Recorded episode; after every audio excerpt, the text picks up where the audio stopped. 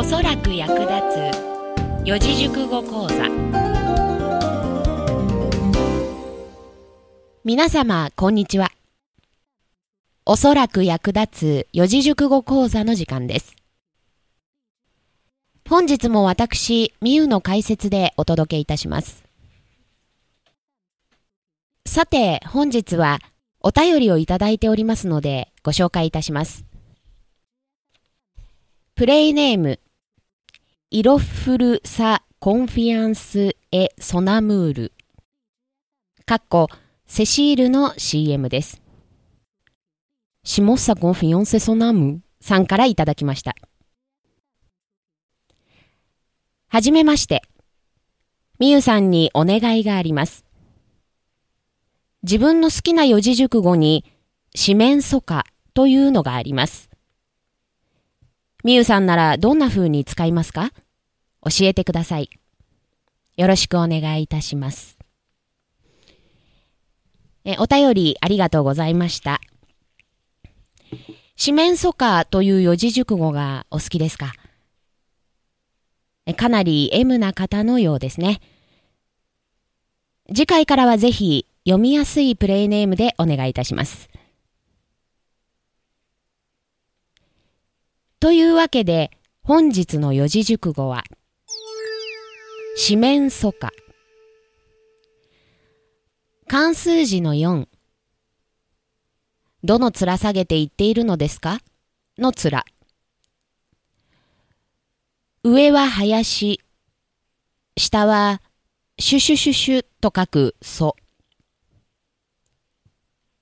焦点の司会者、歌丸さんの歌。と書き表します。その字が気になる方は、インターネットでお調べください。この四字熟語は中国の古事から来ています。昔、祖の国は官軍と戦っていました。部下が次々と官軍に寝返り、形勢は悪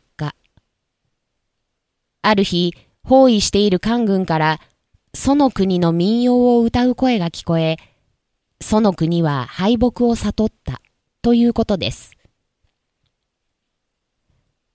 この孤児のように助けがなく、周囲が敵や反対者ばかりであることを意味することから、同義語に孤立無縁という四字熟語があります。それでは、私の後に続いて声に出して読んでみましょう。四面楚歌四面楚歌よくできました。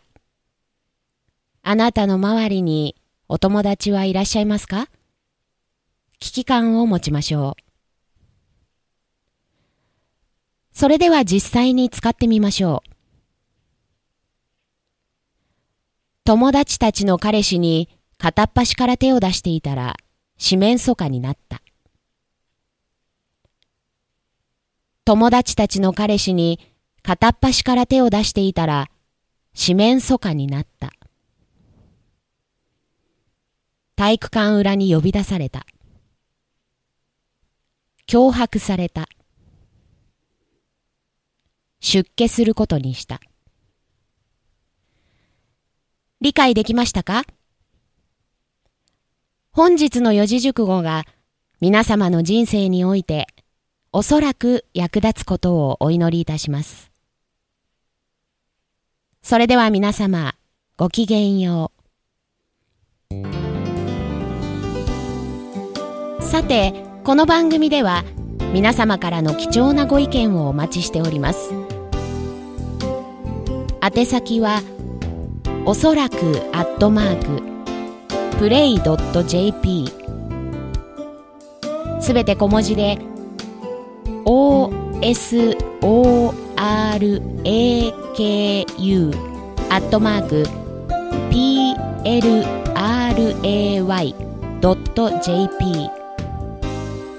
おそらくアットマークプレイドット JP までお願いいたします。